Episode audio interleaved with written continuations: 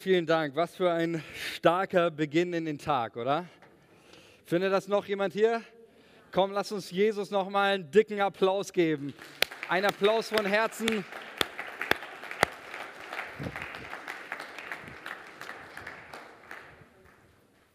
Einfach deshalb, weil Gott gut ist, weil er unseren Applaus, unsere Ehre, unseren Jubel, unsere Freude verdient, oder? Wenn nicht er, wer dann? Und das haben wir heute gehört. Und ich bin so begeistert von dem, was Gott in unserer Mitte tut. Und ich darf auch daran wieder anknüpfen, auch an die letzten Sonntage, auch von dem, was wir erlebt haben. Es ging ja immer wieder um Gottes Gegenwart. Auch darum geht es heute wieder ähm, ähm, deutlich gemacht, um was es geht für uns als Kirche in unserem Leben als Christen, nämlich um die Herrlichkeit Jesu, um in seiner Gegenwart zu sein. Und wer Jesus erlebt hat, dessen Leben ist nicht mehr dasselbe, oder? Ähm, dessen Leben ist verändert. Und ich wollte trotzdem in, in nur ganz kurz zwei, drei Sätze, einfach, wir haben es heute schon gehört, ähm, Thema Israel und was macht das jetzt mit uns? Ich muss wirklich sagen, auch schon seit dem letzten Sonntag, äh, seitdem dieser, ja, in menschlichen Worten ist das gar nicht irgendwie zu fassen oder auszudrücken, aber seitdem dieser bestialische Überfall auf Israel stattgefunden hat, mein Herz ist nicht mehr dasselbe. Äh, weiß nicht, wie es dir geht. Äh, mich macht das persönlich sehr betroffen. Zum einen äh, habe ich persönlich viele Kontakte da, weil ich eine Zeit da lang gelebt habe. Auf der anderen Seite ähm, glaube ich, äh, sollte jeden Christen, der, der seine Bibel liest und weiß, woher du alles hast, denn wir wissen, das Heil kommt aus den Juden, oder? Ähm, sollte das nicht irgendwie äh, uns kalt lassen ähm, und sagen, naja, es ist halt irgendwie nur ein weiterer, aber leider ist das so, ein weiterer Konflikt von vielen in dieser Welt. Aber ähm, deswegen möchte ich einfach darauf nochmal kurz Bezug nehmen. Ähm, weil viele Leute fragen, okay, was, was, was heißt das jetzt für uns und wie sollen wir das biblisch deuten und dieses und jenes und ich weiß so, die christliche Szene und auch YouTube und alles ist ja wieder voll, ja, wie, wie bei äh, Corona das der Fall war, jeder äh, jeder gibt wieder irgendwo seinen Senf zu irgendeinem Thema. Und ich bin, muss ich ganz ehrlich sagen, persönlich kein Fan, immer zu irgendwelchen großen Dingen immer ein Statement zu geben oder sonst was. Äh, das dürfen andere machen. Aber das, was ich weiß, das möchte ich ganz kurz einfach nochmal aufgreifen und euch mitteilen, ist genau das, was mein Bruder schon gesagt hat. Israel als der, Welten, als der Zeiger an der Weltenuhr Gottes. Und ich glaube so, das, was das mit uns machen darf, ob das jetzt Corona war, die Pandemie, das, was passiert ist in unserem Land, ob das Israel, jetzt ist Ukraine-Krieg, diese ganzen Konflikte, sind einer dieser letzten, letzten, wie sagt man, Zeigerschläge auf der Uhr Gottes, bevor Jesus wiederkommt. Wie so ein letztes Tick, Und Jesus kommt zurück. Und das ist einer dieser letzten, letzten Momente. Und Paulus schreibt in seinem Brief an die Korinther im siebten Kapitel, da sagt er zu diesem diesen Einsatz und dieser, dieser Satz lässt mich nicht mehr hoch, der, der kommt jeden Morgen, jeden Abend, kommt der, steigt in meinem Herzen hoch. Dieser ein, einfache Satz, Paulus sagt in 1. Korinther, siebtes Kapitel, die Zeit ist knapp, liebe Geschwister. Die Zeit ist knapp.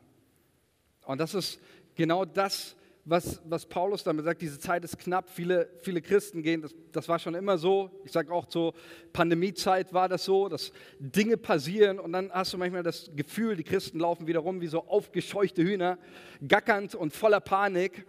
Ähm, aber das ist nicht das, was, was Paulus sagt, wenn er sagt, hey, die Zeit ist knapp, sondern das, was er sagen möchte, ist, wir haben nicht mehr viel Zeit und weil wir nicht mehr viel Zeit haben, ist es jetzt an der Zeit, die Dinge zu tun, die wirklich wichtig sind. Amen.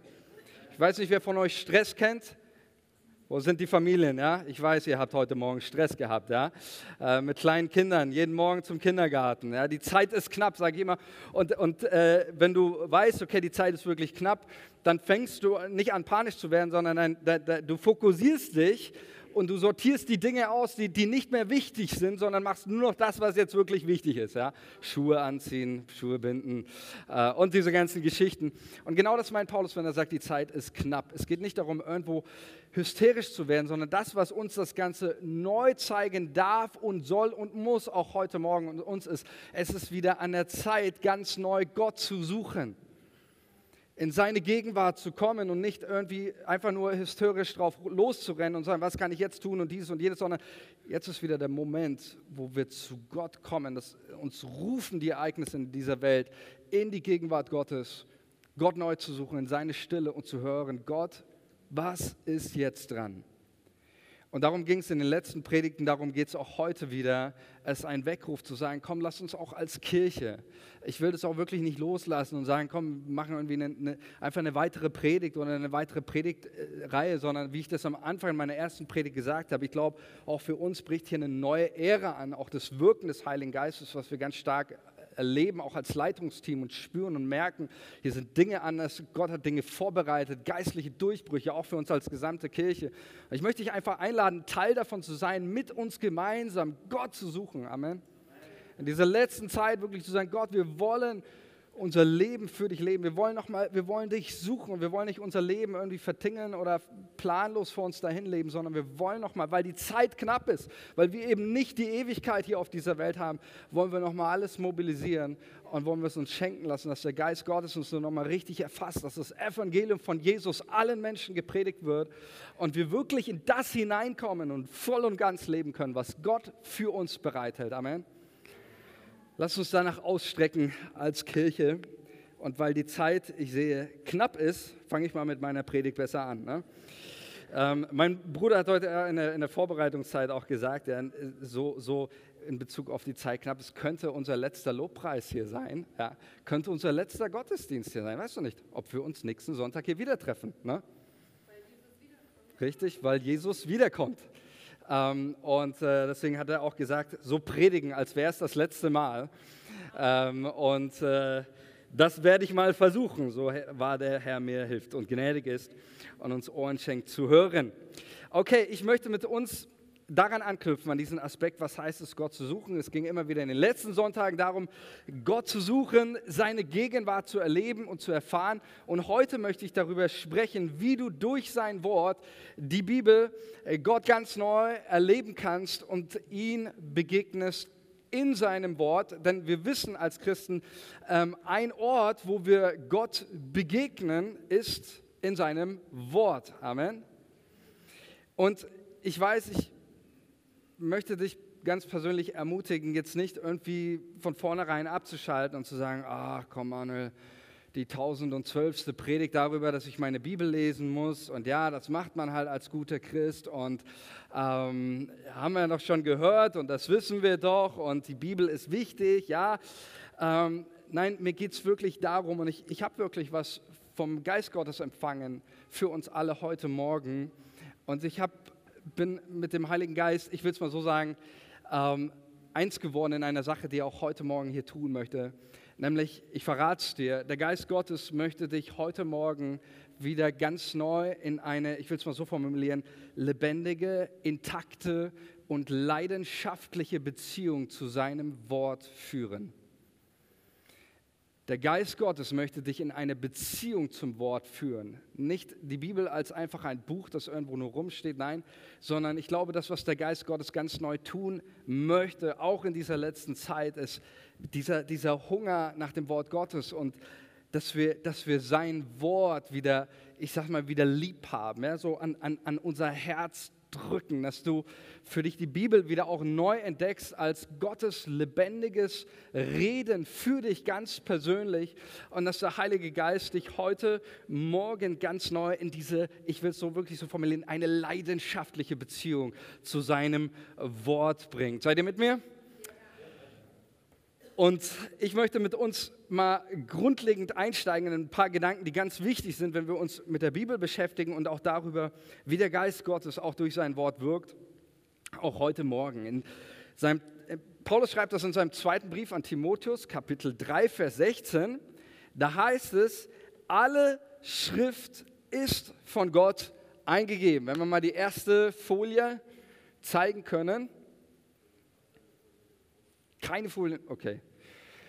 Egal, wir machen das so. Wenn du deine, ähm, deine äh, Bibel dabei hast, die hast du ja als gläubiger Christ dabei. Ne? Spaß beiseite. Ab nächsten Sonntag wird es ernst. Okay.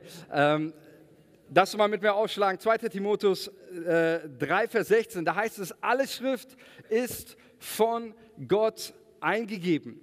In der Luther ist das Wort zumindest so übersetzt eingegeben. Das, Im Grundtext steht da Theopneustos, für Gott eingegeben, das griechische Wort Theopneustos. Und es ist ein ganz wichtiges Wort. Erstens natürlich sagen wir anhand dieses Wortes ist klar, die Schrift selber, die Bibel ist von Gottes Geist eingegeben.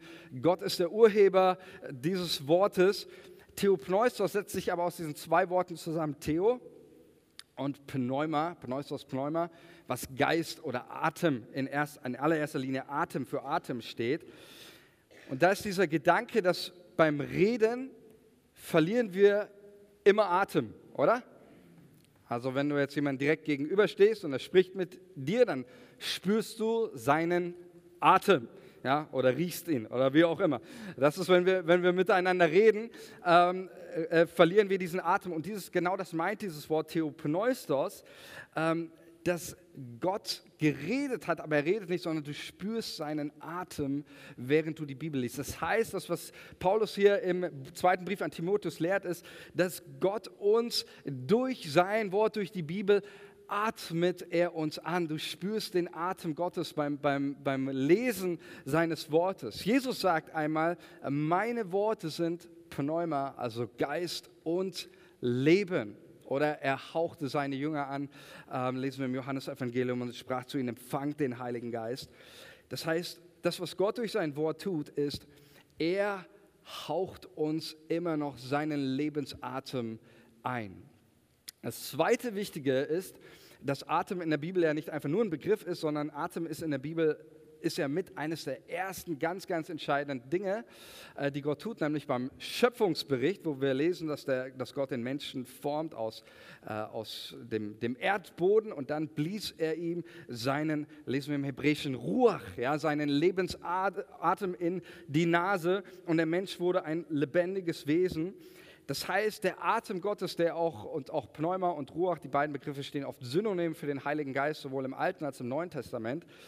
Durch die Bibel atmet Gott uns sein Lebensodem, seinen Heiligen Geist ein, damit der Glaube durch das Lesen der Bibel wieder frisch, wieder aktiviert und wieder lebendig wird. Amen. Das ist das, was Gott tut, wenn wir durch seine, durch, in sein Wort lesen. Er atmet uns an, er pustet uns sein Leben in die Nase, in die Lunge. Und deswegen kannst du auch durch die ganze Kirchengeschichte und auch im Alten Neuen Testament immer wieder sehen, jegliche Erweckung beginnt immer mit einer Wiederentdeckung vom Wort Gottes. Amen. Schau mal rein, ob das im Alten Testament ist, äh, die Reform des äh, Josias ähm, der, die, die Schrift, wo die Schriftrollen wieder entdeckt worden sind und zu einer großen Reform im Volk Gottes kam. Es beginnt mit dem Wort Gottes. Ob das die Neuzeit Kirchengeschichte ist, ob das Martin Luther war mit der äh, Lesen des Römerbriefs und ihm geht wieder ein Licht an, der Gerechte wird aus Glauben leben oder die Pfingstbewegung, ähm, die damit begann, dass ein paar Bibelschüler Apostelgeschichte studiert haben durch das Wort Gottes setzt Gott immer wieder diese Initialzündungen in unserem Leben, in unserer Kirche. Und deswegen brauchen wir das Wort Gottes als Kinder Gottes, weil uns Gott dadurch anpustet und unseren Glauben wieder lebendig macht. Und das ist mein Gebet auch für uns als Kirche, dass wir eine, eine, eine Kirche werden und sind, die das Wort Gottes liebt. Amen die wirklich eine Liebe hat zum Wort Gottes, die immer wieder reaktiviert, immer wieder lebendig gemacht wird durch das, was dieses Wort ist. Und ich möchte darüber sprechen, was wichtig ist, wenn wir die Bibel lesen. Und das Erste, was ich euch mitgeben möchte, und ich werde heute ein bisschen auch aus meinem eigenen Leben das ein oder andere äh, Zeugnis oder Beispiel erzählen. Aber das Erste, was wichtig ist, wenn wir verstanden haben, was die Bibel für uns sein möchte und dass Gott hier zu uns redet, dass er dadurch uns erfrischen möchte, unseren Glauben wieder reaktiviert und lebendig machen möchte. Das Erste, was wir brauchen, ist eine neue Haltung. Ich möchte darüber sprechen, was der Geist Gottes in unserem Leben wirken möchte, heute, aber auch generell in Bezug auf die Bibel. Es braucht eine neue Haltung und ich möchte es konkretisieren, es braucht eine neue Haltung der Ehrfurcht eine Haltung der Ehrfurcht, wenn wir die Bibel lesen. Und ich erzähle euch, ähm, was ich letztens erlebt habe in meiner Zeit, wo ich, im, ich in meinem Büro war und gebetet habe und Bibel lesen wollte und äh, eine sehr starke Zeit mit Gott hatte. Und dann wollte ich die Bibel aufschlagen und lesen und sie lag so geöffnet auf meinem Schreibtisch. Und ich spürte innerlich auf einmal so einen absoluten Widerstand und merkte, ich kann die Bibel nicht lesen. Ich weiß, das klingt jetzt vielleicht für den einen oder ein bisschen komisch, so, hä, so, wenn du Zeit mit Gott hast, wie, warum Bibel nicht lesen? Eigentlich äh, sollte es doch umgekehrt sein. So. Ähm, ich erzähle euch einfach kurz von diesem Moment, den ich hatte, wo ich einfach merkte, ich, ich merkte auch so, ich kann es nicht lesen, nicht weil ich müde war oder keine Lust hatte und noch andere Dinge zu tun, sondern ich merkte wirklich wie so ein geistlicher Widerstand in mir. Ich kann dieses Buch nicht aufnehmen und lesen. Und ich reflektierte das für mich und überlegte, Herr, woran liegt das jetzt? Warum fällt es mir so schwer?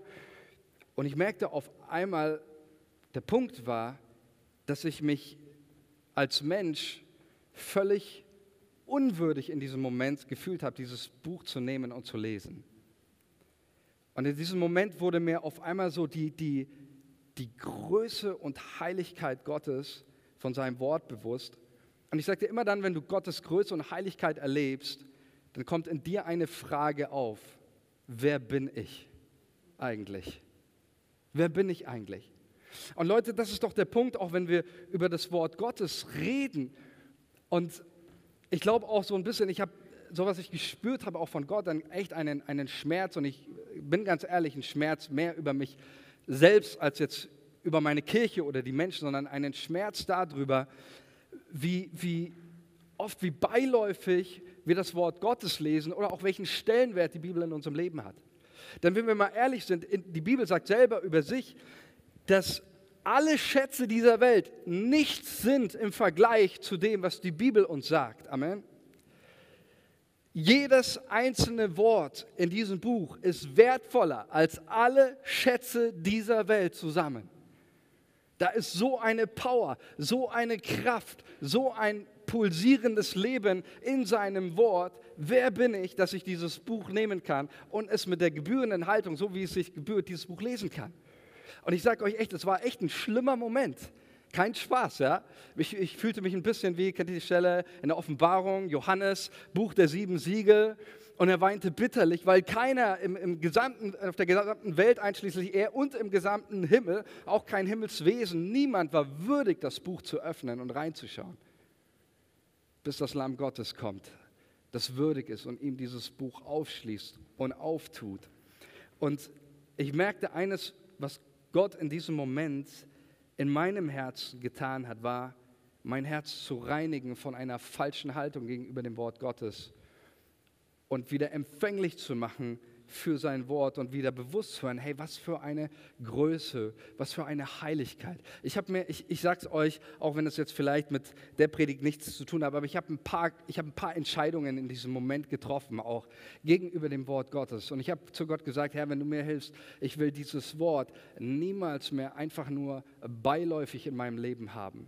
Ich möchte dieses Wort auch niemals irgendwie von der Kanzel predigen, als wäre es dasselbe Wort, was du jeden Sonntag in einer Sonntagszeitung liest oder sonst was, sondern ich will dein Wort predigen, als ginge es um Himmel und Hölle, weil es auch wirklich um Himmel und Hölle geht. Und ich merkte auf einmal genau, dass, dass, dass diese, diese Haltung auch, wo Gott mich wieder, sag ich mal, in eine richtige Haltung gegenüber sein Wort gebracht hat. Und in Jesaja 66, Vers 2, da lesen wir eines, auch über die Haltung gegenüber dem Wort Gottes. Da sagt Gott, ich will den ansehen, der zittert vor meinem Wort. Wow, oder? Gefällt uns das? Nee, ne? Was heißt das? Ich will den ansehen, der zittert vor meinem Wort. Ganz, ganz wichtig ist hier, ähm, Erstens meint Gott hier nicht, ich will den ansehen, der Angst hat vor meinem Wort. Es geht hier nicht um ein angstvolles Zittern.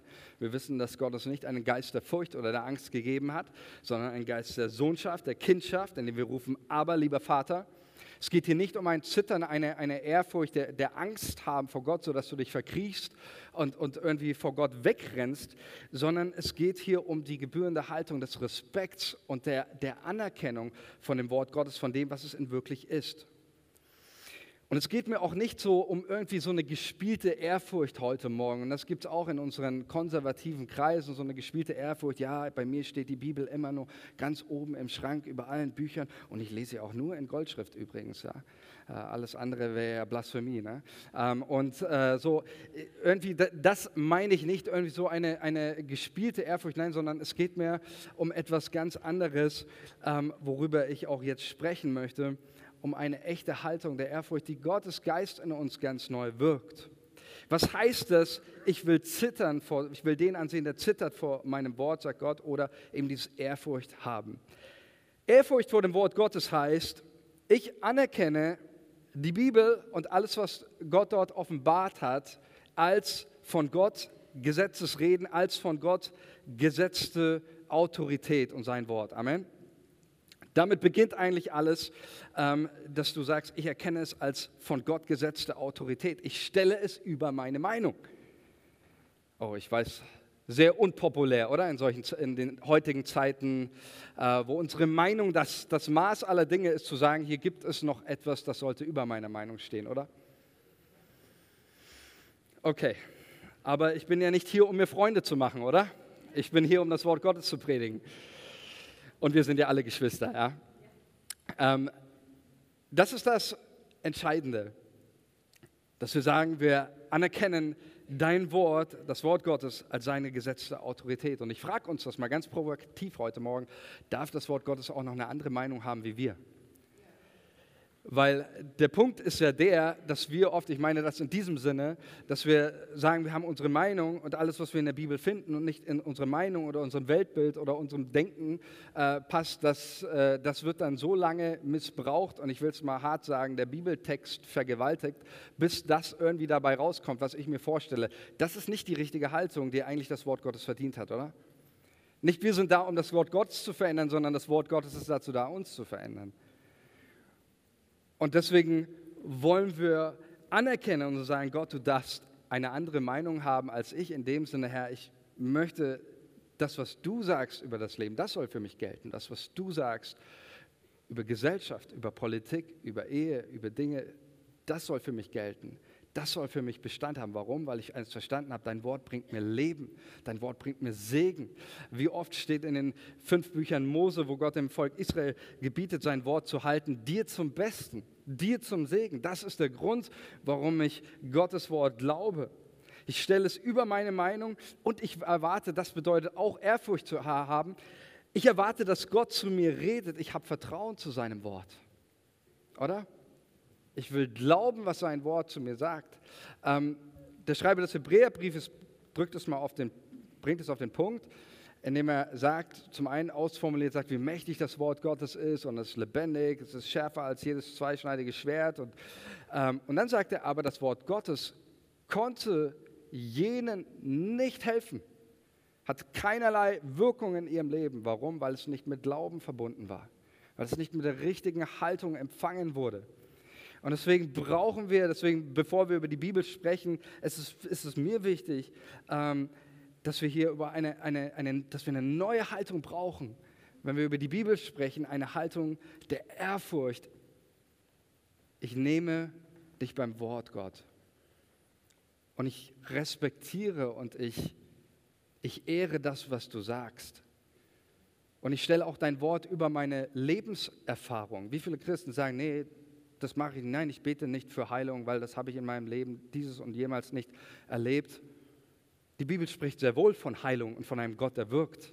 Ein Gott, der Wunder tut. Nur weil ich manche Dinge nicht erlebe, möchte ich nicht meinen, meine Vorstellung von dieser Welt und vom Leben über das Wort Gottes stellen, sondern ich möchte mich durch das Wort Gottes stretchen lassen, auch in meinem Glauben, in dem, was Gott äh, von mir fordert. Und deswegen wünsche ich uns so sehr, dass der Geist Gottes ganz neu unsere Herzen reinigt und uns eine Haltung der Liebe zu seinem Wort schenkt, der Ehrfurcht und der Liebe zu seinem Wort und es so zu lesen.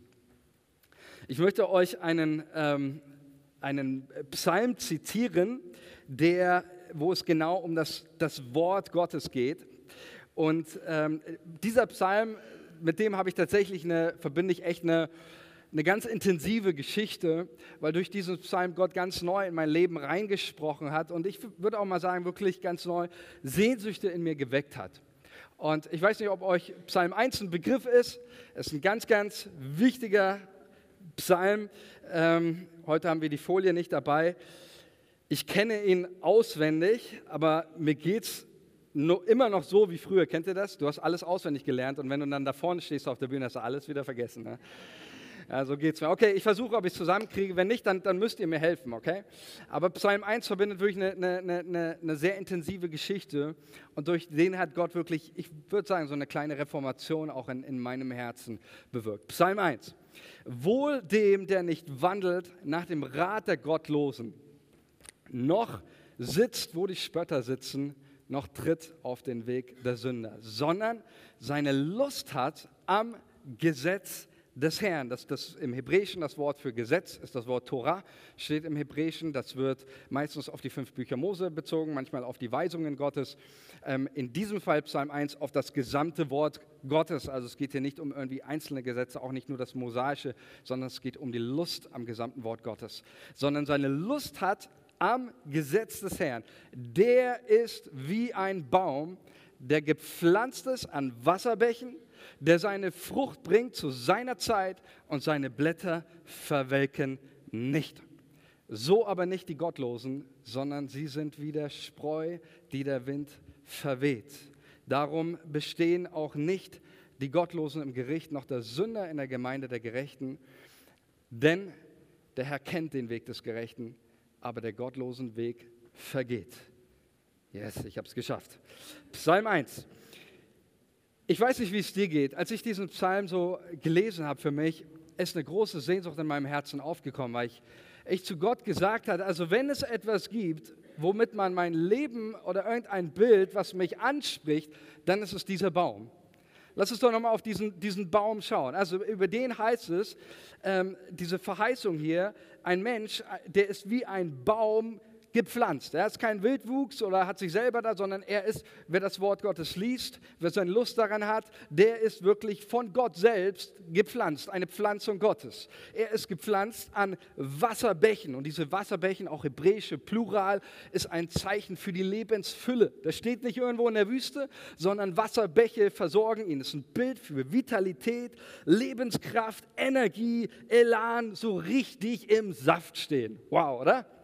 Also, das ist, habe ich zu Gott gesagt, wow, will ich sein. Ja, ein Baum gepflanzt an Wasserbächen. So, was macht er noch? Er trägt Früchte zu seiner Zeit. Also es ist ein Baum, der nicht nur mit der Fülle des Himmels gesegnet ist, er ist auch ein Segen für andere. Amen. Er trägt Früchte, da gehst du hin und du kannst Früchte ernten. Der, der hat Frucht in seinem Leben, der hat Wirkung für das Königreich Gottes. Der blüht nicht nur auf und ist schön, sondern er trägt Frucht. Er lebt in seiner Bestimmung genau dazu, wozu Gott ihn gepflanzt hat, an die Wasserbäche. Er trägt Frucht. Halleluja. Zweiter Punkt, wo ich gesagt habe, Gott, das will ich für mein Leben. Wirkung haben, äh, nicht nur Kraft haben, sondern Wirkung haben für dein Reich, für deine Sache. Und dann haben wir noch den dritten Aspekt hier, seine Blätter verwelken nicht. Das Bild vom Verwelken oder Austrocknen im Alten Testament ist immer ein Bild auch für den Sterbenden, für den vergänglichen, vergänglichen Menschen. Dass hier dieser Baum seine Blätter nicht verwelkt, heißt nichts anderes, er bleibt grün. Ja, er, es ist ein Zeichen, es ist ein Bild für das ewige Leben und auch für den Bestand im Gericht Gottes, die, äh, wo er auch hier angedeutet ist. Der gottlose Mensch, er besteht nicht im Gericht Gottes, er wird vergehen, aber der Gerechte hier, er bleibt bestehen, auch im Gericht, er hat ewiges Leben. Und ich habe diesen, diesen Psalm gelesen mit den ganzen Verheißungen und in diesem wunderbaren Bild. Und ich weiß nicht, komm Leute, mal ganz ehrlich. Wer würde gerne von euch so ein Baum sein? Komm mal, alle Hände. Oder ich glaube, jeder von uns würde sagen, hey, so ein Baum will ich sein. Und ich habe zu Gott ein ganz ehrliches Gebet gesprochen. Und, und das, was ich euch jetzt sage, das schmerzt mich schon ein bisschen, weil mir das, weil mir, weil ich hier letztendlich auch über eine eigene Schwachheit spreche ähm, und letztendlich über ein eigenes Fehlverhalten, ähm, was dich vielleicht ein bisschen schockieren wird, dass ich das als Pastor sage. Aber ich, ich nehme euch mit rein in diesen ehrlichen Moment. Und es ist wichtig, dass wir nicht nur ehrliche Momente vor Gott haben, es ist auch wichtig, dass wir ehrliche Momente voreinander haben, oder? Und ich habe zu Gott gesagt, okay Gott, ich will das. Ich will das sein, ich will dieser Baum sein. Das ist, das ist mein Wunsch. Wenn du mich fragen würdest, Manuel, was möchte ich dir schenken, dann würde ich sagen, lass mich genau das sein. Diese Lebensvitalität, Kraft, Energie, Wirkung haben, Früchte tragen, Bestand haben, ewiges Leben, äh, Bestand haben im Gericht. Das ist doch, was wir alle wollen. Ich sagte zu Gott Folgendes, aber mein Problem ist, ich habe keine Lust mehr an deinem Wort. Ich sage es nochmal, ich habe keine Lust mehr an dein Wort. Ja, so habe ich es Gott gesagt. Und ich weiß, vielleicht schockiert das jetzt den einen oder anderen. Boah, Pastor, wie kannst du sowas sagen? Und das geht aber gar nicht. Und ähm, ich sage dir, der, der Punkt war folgendes, nicht darum, dass ich die Bibel nicht mehr gelesen habe, aber ich glaube, das ist vielleicht eine Herausforderung. Ich weiß, ihr kennt ihr alle nicht, ähm, aber als Pastor oder als Bibellehrer oder sonst was, dieses Buch kann genauso schnell ein Arbeitsmittel für dich werden wie dein Laptop auf dem Schreibtisch. Und du liest darin und, und es ist ja nicht so, dass ich nicht Gott irgendwie darin erlebt habe oder erlebe, sondern es sind immer wieder Dinge, äh, wo ich merke, boah, hey, da, da spricht Gott, da habe ich wieder was gefunden für die Gemeinde, da habe ich wieder was gefunden für meine nächste Predigt. Aber ich habe selten erlebt, dass Gott wirklich so direkt durch sein Wort zu mir spricht. Oder vielleicht kennt ihr das, dass du, dass du ähm, morgens aufstehst und die Fülle an Arbeit und du kommst nach Hause und dann ist da die Frau und die Kinder und irgendwann nach aller getanen Arbeit, irgendwann um acht oder halb neun setzt du dich hin und jetzt hast du natürlich doch das Wort deines Pastors im Ohr, du sollst Bibel lesen, ne? Amen. Setz dich hin und ich selber kenne das, ich lese, der gute Wille ist da, aber nach drei Sätzen weiß ich nicht mehr, was in Satz 1 und 2 gestanden hat. Kennt das jemand von euch? Ja, ah, da bin ich aber froh, dass da mal ein paar Hände nach oben gehen. Okay, das geht da rein und da wieder raus. Und mein Kopf ist so voll mit, mit lauter verschiedenen Dingen. Und ich sag's euch ganz ehrlich, nicht immer, aber immer öfter war, und ich sage auch nicht, dass, es, dass, es, äh, dass ich geheilt bin von allem, aber manchmal ist das Bibellesen eine Qual anstatt ein Segen. So empfindet man es manchmal, wenn du dich irgendwie durch ein Kapitel durchquälst. Ach, endlich ein Kapitel geschafft, damit ich wieder wenigstens am Sonntag irgendwie sagen kann, ja, ich habe in der Bibel gelesen die Woche oder sonst irgendwas. Und ich hatte in diesem, dieser Zeit, hat er euch erzählt auch, immer wieder auch Momente und äh, die haben nicht abgerissen. Einfach diese Zeit, wo ich, wo ich Gott auch intensiv suche. Und in dieser Gebetszeit in einer zumindest von diesen Gebetszeiten hatte ich ein Bild vom Heiligen Geist darüber, was der Geist Gottes und sein Wort ähm, wieder, wieder neu in mein Leben, ich sag mal, ordnen oder mich wieder neu in Beziehung bringen möchte. Und es, dieses Bild ist echt ein bisschen ja, es ist schwer zu erklären. Vielleicht macht ihr, könnt auch gerne mal die Augen zumachen. Man braucht ein bisschen Vorstellungskraft.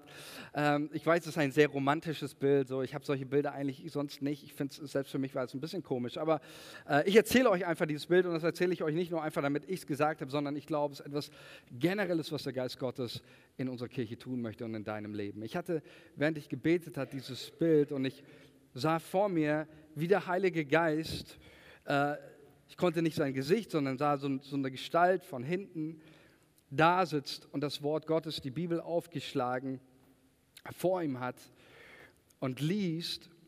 Und ich sah mich, wie ich so hinter dem Heiligen Geist so mich an, an ihn, ich will mal so sagen, so an ihn ran schmiege, so mein, mein, mein Kopf auf seine Schulter und mein Gesicht hat, hat gestrahlt und ich höre einfach dem Geist Gottes zu wie er spricht, wie er redet. Und es war sein Bild völliger Harmonie, völliger Liebe, völliger Freude, dieses angelehnt am Heiligen Geist. Und er eröffnet mir sein Wort.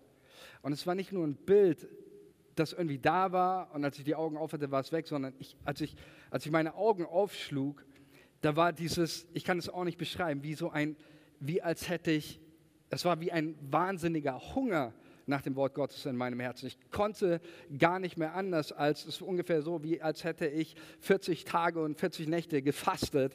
Ähm, und, und jetzt stehst du auf und bist fast so wie in so einem Wahn, weil du wieder essen musst, weil du wieder zu Kräften kommen musst. Und ich merkte auf einmal, boah, wie, wie ausgehungert bin ich. Und ähm, seitdem merkte ich auf einmal so eine nicht irgendwie so, so ein Druck oder so eine Leistung, denn das ist ja auch so dieser Punkt, gerade in unseren Kreisen haben wir oft so ein Bibelverständnis von, von Bibelleistung, du musst deine Bibel lesen und, und das ist mehr so eine Qual und eine Anstrengung. Der Geist Gottes möchte dich nicht in eine Qual zum Bibellesen, sondern in eine unbänderliche Liebe zu seinem Wort führen dass du gar nicht anders kannst, dass du, dass du wirklich wie so einfach dieses Bild, dass ich hatte, so ein verliebtes Pärchen in, in, in, in das Wort Gottes, ein Wort zu lesen und zu hören. Und ich glaube, das, was wir wieder brauchen, auch was der Geist Gottes neu schenken möchte, ist ein, eine Gier nach dem Wort Gottes. Amen. Ich will mal wirklich dieses Wort gierig ähm, ähm, stehen lassen. 1. Petrus 2, Vers 2, da greift er das nämlich auf, der Apostel, und schreibt, genauso, ich lese nach der NGÜ-Übersetzung, genauso wie ein neugeborenes Kind auf Muttermilch begierig ist, sollt ihr auf das Wort Gottes begierig sein. Amen. Ich weiß nicht, habt ihr schon mal ein neugeborenes Kind gesehen, wie begierig das auf Muttermilch ist?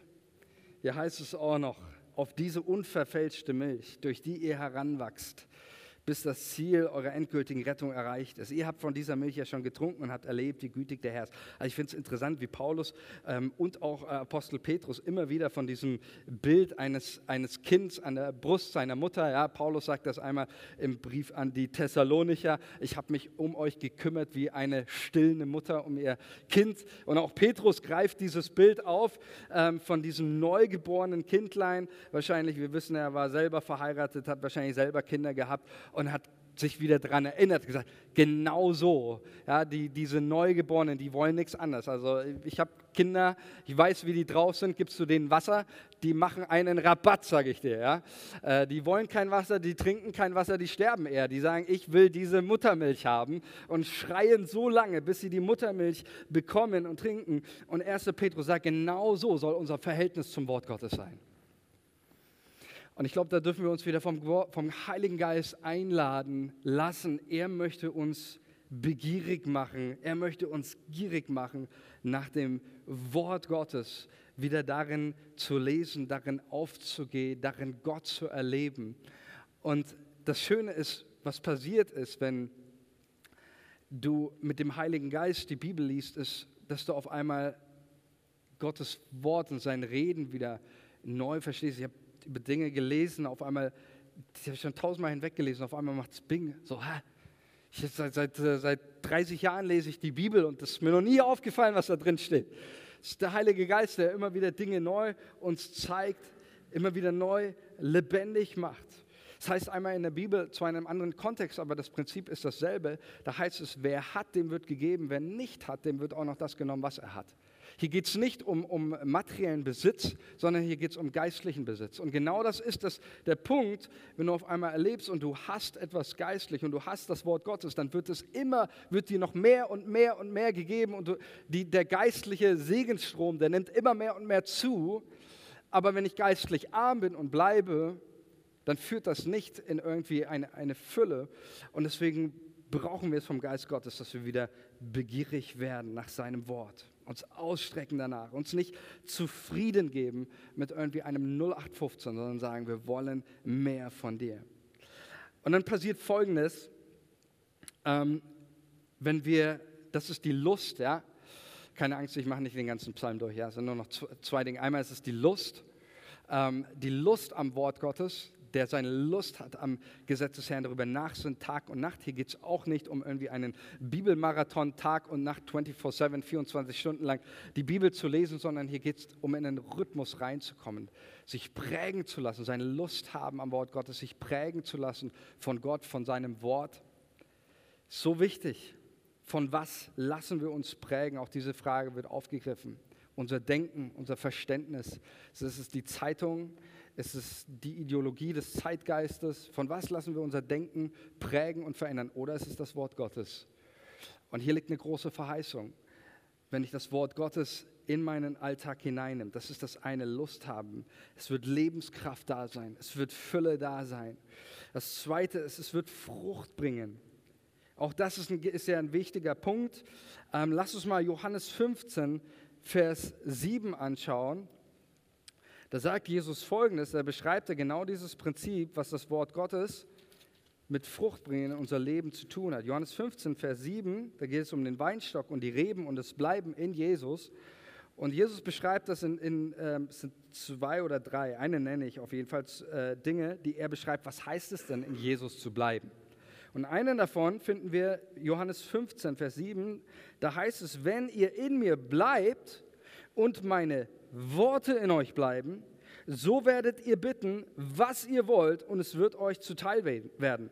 Dadurch wird mein Vater verherrlicht, dass ihr viel Frucht bringt und meine Jünger werdet. Also Jesus sagt, in, in Gott zu bleiben heißt in seinem Wort, also in, in Jesus zu bleiben, heißt in seinem Wort zu bleiben. Ähm, und dann haben wir hier diese wundervolle Zusage, wenn das geschieht, dann werdet ihr bitten, was ihr wollt und es wird euch zuteil werden. 100-prozentige Gebetserhörung. Halleluja, oder? Was meint Jesus damit? Jesus meint folgendes wenn ich in Jesus bleibe, und er meint damit in seinem Wort bleibe, sein Wort lese, sein Wort mein Zuhause ist, wenn ich in seinem Wort bleibe, dann geschieht ja eines. Das Wort Gottes hat ja, ist ja nicht ohne Nebenwirkungen. Amen. Es verändert mein Herz, es verändert mein Denken, es verändert mein Fühlen, es verändert mein Handeln. Und wenn ich in dem Wort Gottes bleibe, dann bete ich, dann wird mein Herz so immer mehr und mehr wie das Herz Gottes, wie das Herz Jesu. Und mein Herz und meine Gedanken werden ihm immer ähnlicher. Das ist das, was die Bibel mit Heiligung meint. Sie werden ihm immer ähnlicher, mein Denken, mein Handeln. Und dann höre ich auch irgendwann auf, meine völlig selbst egoistischen Gebete zu beten, sondern ich bete das, was auf dem Herzen Gottes liegt. Und in dieser Einheit, und das möchte ich so predigen, wie es Jesus gesagt hat, erlebst du 100%ige Gebetserhörung. Amen. Ihr werdet bitten, was ihr wollt, und es wird euch zuteil werden.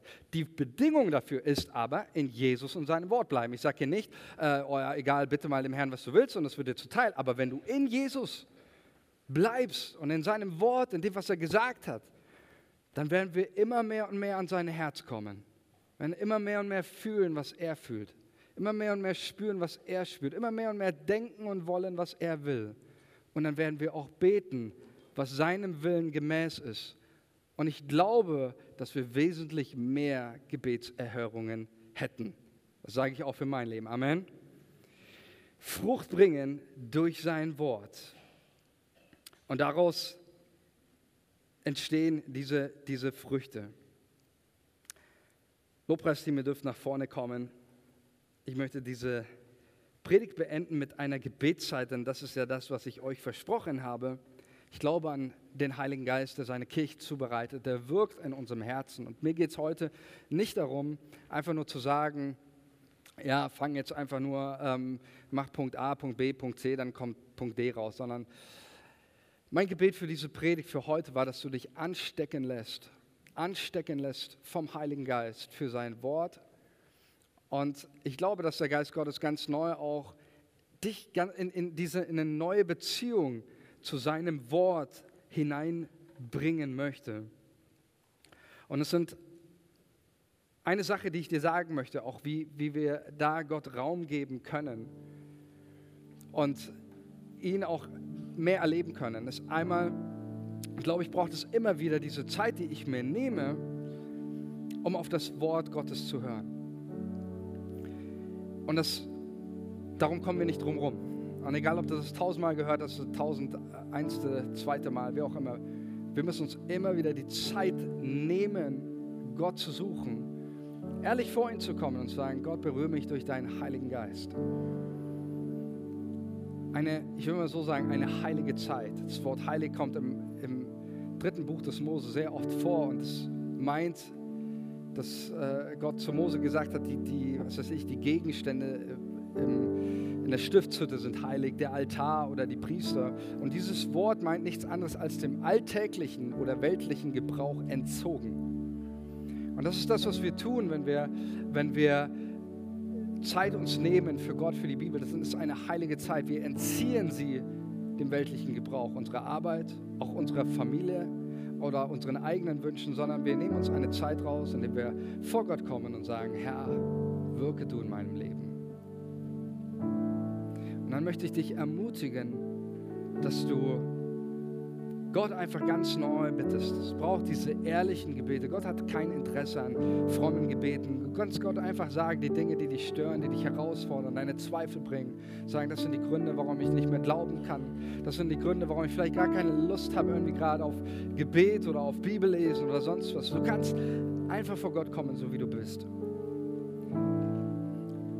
Und dann ist der zweite Aspekt, dass du festhältst wieder an seinem Wort.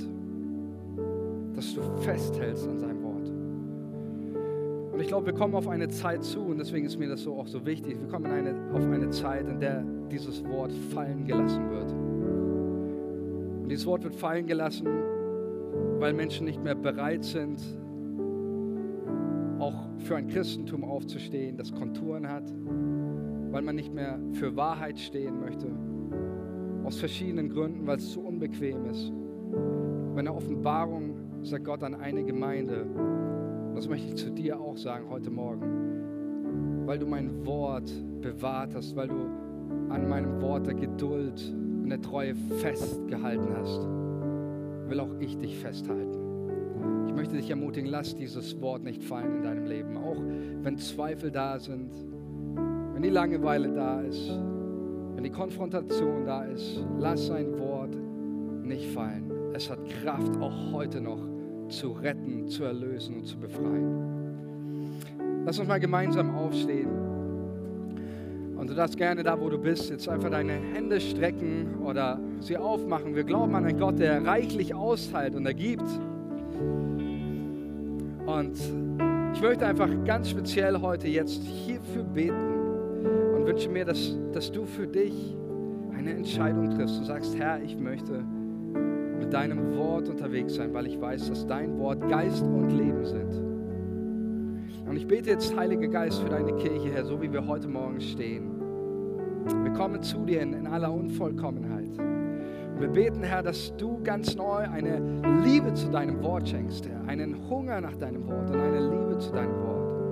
Ich bete, Heiliger Geist, Herr, dass du Menschen hier beim Bibellesen, wenn sie nach Hause kommen heute und die Bibel aufschlagen oder wann auch immer, dass sie deine Kraft erleben, Jesus. Dass sie deine Gegenwart erleben, dass sie spüren und erleben, wie dein Heiliger Geist sie anbläst. Dass sie merken, dass dieses Wort nicht staubig ist, sondern voller Frische, voller Leben, voller Gnade und voller Kraft. Ich bete, Heiliger Geist, dass du uns in eine neue Beziehung zu deinem Wort bringst eine neue Ehrfurcht, ein, ein Zittern vor deinem Wort, aber nicht ein Zittern aus Angst, sondern ein Zittern aus dem Bewusstsein, welche Power und Kraft dein Wort hat, Jesus.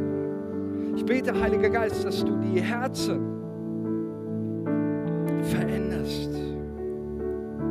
Und ich danke dir, Jesus, und ich möchte es einfach aussprechen über dein Leben, über unsere Kirche, einfach dieses Bild des Baumes, der ist gepflanzt von Gott selbst an Wasserbächen, an Lebenskraft und Energie. Und er trägt Früchte, er hat Wirkung für das Reich Gottes. Und er wird Bestand haben für alle Ewigkeit. Komm, Geist Gottes, und lass uns dein Wort wieder lieben und es mit der Haltung ehren, wie es dir gebührt.